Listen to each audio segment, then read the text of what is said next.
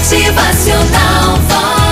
Um viajante caminhava pela estrada quando encontrou um pequeno rio que corria tímido por entre as pedras. Continuou andando, continuou andando e seguindo o curso do rio, notou que ele ia ganhando volume e se tornando um rio maior.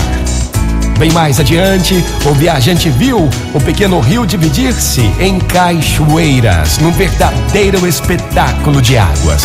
O cenário atraiu o viajante e ele foi descendo pelas pedras e descobriu então uma gruta, onde a natureza criara com paciência belíssimas formas.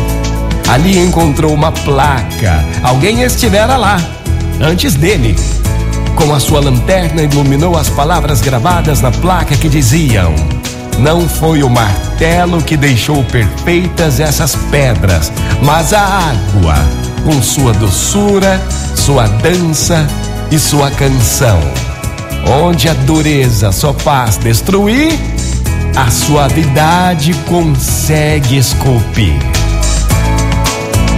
Gente, Assim também ocorre no nosso dia a dia, não é verdade? É.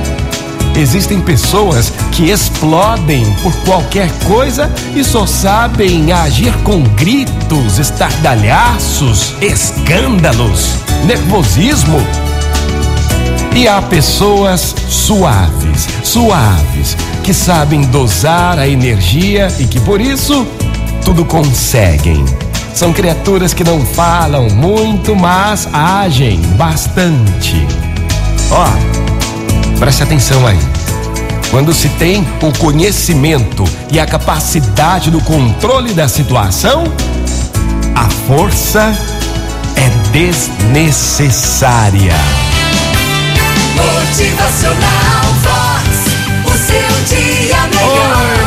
Dia para você, uma ótima manhã. Tenha controle da situação. Quando se tem o conhecimento e a capacidade do controle da situação, a força é desnecessária. É felicidade, é sorriso no rosto, é alegria, é demais. Vamos ser suaves. Vamos saber dosar a energia.